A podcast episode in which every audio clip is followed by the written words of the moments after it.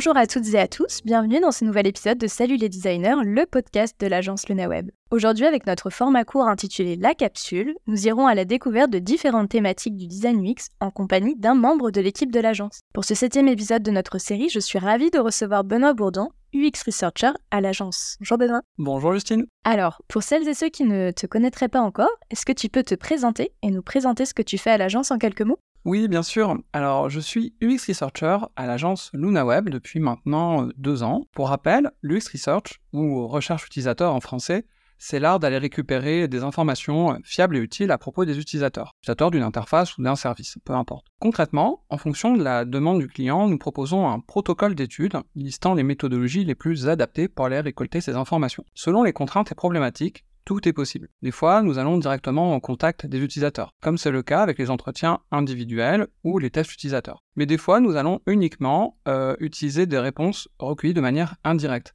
comme c'est le cas avec les questionnaires ou la web analyse par exemple.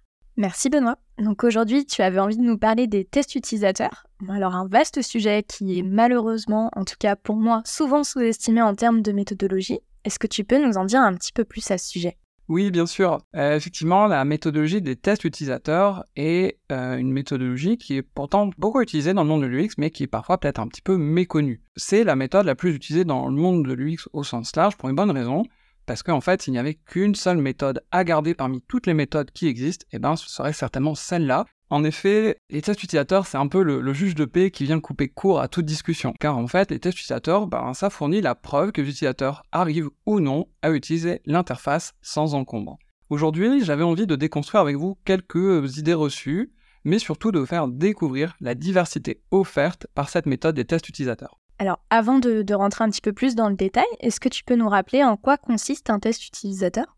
Il existe différents types de tests utilisateurs, tout d'abord chacun avec leurs euh, propres intérêts ou limitations, mais pour faire simple, le concept de base reste toujours un petit peu le même. Il faut confronter les utilisateurs à une interface et évaluer le plus précisément possible ce qu'il se passe à ce moment-là. Typiquement, dans le cas d'un test utilisateur classique, on va demander à un utilisateur d'effectuer une tâche en autonomie. Par exemple, on va lui demander euh, d'acheter un produit sur un site e-commerce. On laisse faire la personne en l'observant silencieusement, puis, idéalement, on vient lui poser des questions complémentaires pour mieux comprendre les problématiques rencontrées. Cette manière de faire permet de savoir si la personne arrive facilement à utiliser le site, si elle rencontre des difficultés ou des incompréhensions, etc. Il est d'ailleurs recommandé de mesurer le temps que met l'utilisateur pour effectuer la tâche et de mesurer également les éventuelles fausses routes qu'il emprunte ce faisant. Ces données objectives, que sont euh, le temps mesuré et les fausses routes empruntées par l'utilisateur, sont des données cruciales pour identifier l'impact des problèmes détectés et pouvoir, en conséquent, prioriser les corrections nécessaires. Finalement, est-ce que le test utilisateur, c'est pas un peu le, graal méthodologique en termes de méthode UX Oui, tout à fait, on, pourrait euh, dire cela. En effet, euh, ça permet de relativement rapidement identifier des problèmes et surtout de pouvoir les illustrer avec les propos des utilisateurs. De plus, comme je l'ai évoqué précédemment, le fait de pouvoir récolter des données de manière objective est très intéressante. C'est, en fait, ces données ne sont pas livrées à interprétation, ce qui est toujours très intéressant pour pouvoir prendre des décisions en s'appuyant dessus. Cette manière de faire, donc euh, faire des tests utilisateurs, répond très bien euh, à nos problématiques dans la plupart des cas. Par contre, les principales contraintes sont d'avoir accès à des utilisateurs, d'une part, bien sûr, mais aussi d'avoir une idée assez précise de ce que cherchent à faire ces utilisateurs, car en effet, pour faire des tests utilisateurs, il faut pouvoir euh, rédiger des scénarios réalistes. Et donc, vous devez d'abord comprendre ce que cherchent à faire vos utilisateurs. Donc, attention, le test utilisateur n'est pas toujours la méthode la plus efficace selon votre contexte et selon le fait que vous connaissiez déjà bien ou pas vos utilisateurs. Et donc, si vous ne disposez pas actuellement d'une connaissance fine de vos utilisateurs, il vaut peut-être mieux commencer par euh, autre chose pour justement euh, mieux comprendre ce qu'ils cherchent à faire. Par exemple, une phase euh, d'observation pour recueillir ces informations de manière efficace. Et si vraiment le temps et l'argent manquent, pardon, ben, on peut également vous recommander de tout simplement commencer par un simple audit expert qui ne vous demandera pas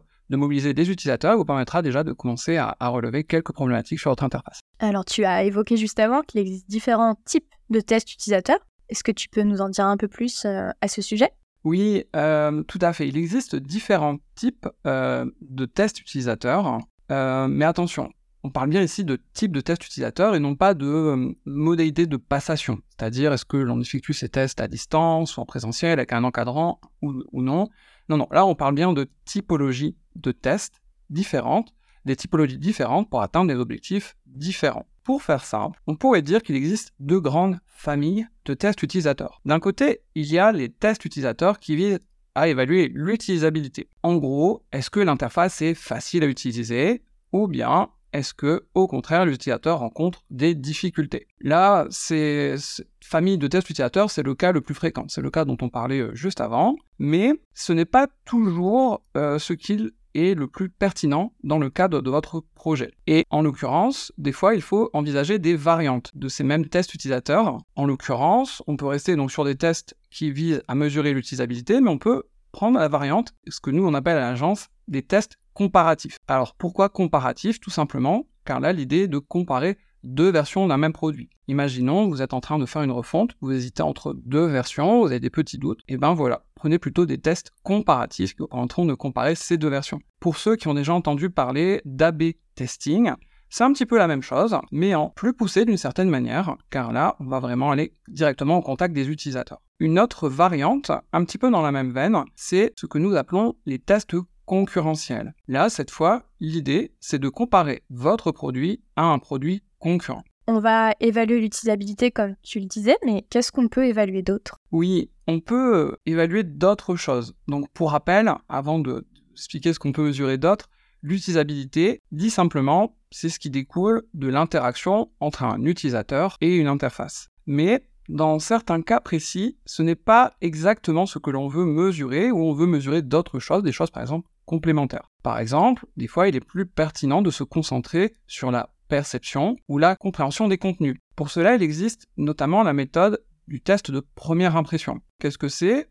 C'est assez simple. On montre une interface à un utilisateur pendant 5 secondes, ensuite on vient masquer cette interface. Et ensuite, on vient demander à l'utilisateur d'évoquer son ressenti, ce qu'il a compris ou ce qu'il a retenu de ce que l'on vient de lui montrer. C'est une méthode qui est très souvent utilisée pour les pages d'accueil des sites web ou pour du marketing. Et l'idée n'est pas de mesurer justement comment l'utilisateur interagit, puisqu'il n'interagit pas, mais de mesurer ce qu'il a perçu et ce qu'il a compris. Un autre exemple de ce que l'on peut mesurer qui n'est pas de l'utilisabilité, on peut s'intéresser cette fois-ci encore plus en détail à la mémorisation des contenus. Il y a une méthodologie qui est très intéressante pour cela, c'est l'évocation par le dessin. L'idée est un peu similaire, mais va un petit peu plus loin. Là, on laisse l'utilisateur naviguer librement euh, sur un site, sur une interface, puis à la fin de son parcours, on lui demande de dessiner ce qu'il a retenu de son parcours, les éléments importants qu'il a retenus de l'interface. Cette méthode est donc cette fois-ci très intéressante pour mesurer ce que l'utilisateur a soit retenu, soit n'a pas retenu. Et donc, que l'on ait l'information de ce qu'il a perçu, retenu, au contraire des éléments qu'il a manqués, ce sont deux informations très utiles pour pouvoir prendre des décisions sur ce qui est à améliorer sur l'interface. Donc aujourd'hui, tu avais à cœur de nous parler de cette méthode des tests euh, utilisateurs concurrentiels. Pourquoi? Oui, alors c'est un petit peu ma, méthode un peu chouchou, euh, les tests utilisateurs concurrentiels. Comme je l'évoquais précédemment, déjà, premièrement, les tests utilisateurs, c'est vraiment une super méthode, mais le fait d'avoir ce côté concurrentiel, en plus, je trouve ça vraiment très intéressant pour obtenir des réponses très détaillées. Je vais essayer de vous expliquer euh, l'intérêt de la méthode des tests utilisateurs concurrentiels avec une analogie. Imaginons, euh, Justine, que je te présente une tablette de chocolat aux noisettes et que je te demande ton avis. Tu vas certainement commencer par goûter cette tablette de chocolat et tu vas peut-être me répondre, mais probablement sans trop me donner de détails. Maintenant, imaginons un autre scénario où je te présente deux tablettes de chocolat, une aux noisettes et une aux amandes, et je te demande de les comparer et de me dire celle que tu as préférée. Et eh bien là, je suis prêt à parier que tu auras beaucoup moins de difficultés à me dire laquelle tu as préférée d'une part, mais surtout à me préciser tous les petits détails et toutes les petites explications de pourquoi tu as préféré l'une par rapport à l'autre. D'ailleurs, tu auras peut-être même préféré l'une, mais tu pourras peut-être quand même me détailler des points positifs de l'autre. Eh ben, tu viens de comprendre avec moi quel est l'intérêt de la force des tests concurrentiels? En fait, il est souvent beaucoup plus facile de comparer deux choses, c'est-à-dire d'avoir un avis relatif, plutôt que de juste donner son avis sur une chose, c'est-à-dire donner son avis dans l'absolu. Donc ça, c'est déjà un premier point fort. Et le second point fort, c'est que ça permet souvent d'avoir des avis beaucoup plus détaillés, d'aller chercher beaucoup plus dans le détail. Et ça, vous le savez, si vous êtes familier avec le monde de l'UX, c'est souvent les petits détails qui font la différence et qui permettent d'avoir la meilleure expérience possible et d'aller comprendre justement tous ces petits détails qui sont si importants pour fournir la meilleure expérience utilisateur possible. Est-ce qu'il y a des cas plus favorables que d'autres pour utiliser les tests concurrentiels? Oui, bien sûr. Euh, comme toutes les méthodologies du X-Research, euh, à chaque fois, il faut se poser la question de est-ce que cette méthode est la plus pertinente dans mon contexte pour mes objectifs donnés. Et donc, euh, moi, je vous conseillerais plutôt d'utiliser les tests utilisateurs euh, concurrentiels si vous avez un service pour lequel les utilisateurs interagissent assez peu souvent avec. Imaginons, vous avez un site web, mais vous savez que les utilisateurs vont dessus peut-être deux à trois fois par an maximum.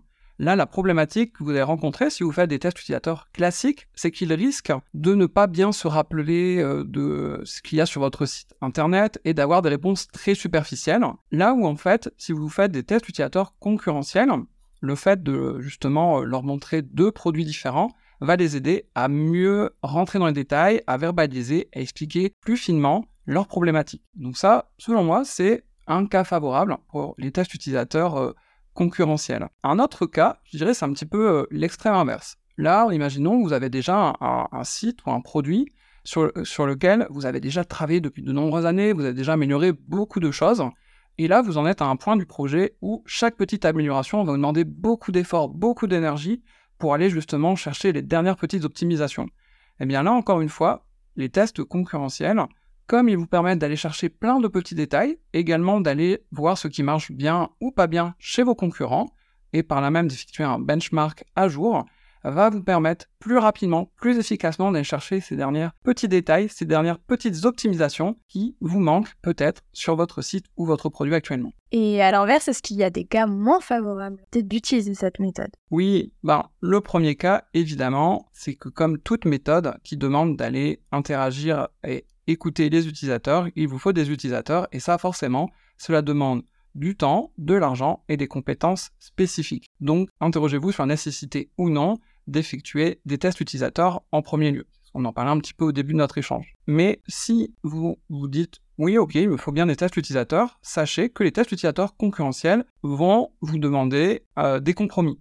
Car qui dit concurrentiel dit que vous allez montrer deux sites ou euh, services différents à votre utilisateur et donc soit vous leur montrez deux fois moins euh, de choses pour euh, avoir un temps d'échange quand même correct, soit vous allez passer deux fois plus de temps. Donc il y aura un, arbitrage, mais dans tous les cas, soit vous ferez moins de choses, soit ça vous prendra plus de temps et d'argent. Donc attention à bien prendre cela en compte si vous préférez partir sur les tests utilisateurs concurrentiels soit vous verrez moins de choses, soit ça vous prendra plus de temps. Donc c'est encore une fois un compromis à trouver en essayant de bien avoir en tête vos objectifs pour concentrer votre effort sur ce qui va vous apporter le plus d'informations utiles. Eh bien, merci Benoît pour euh, cet éclaircissement sur euh, les tests concurrentiels.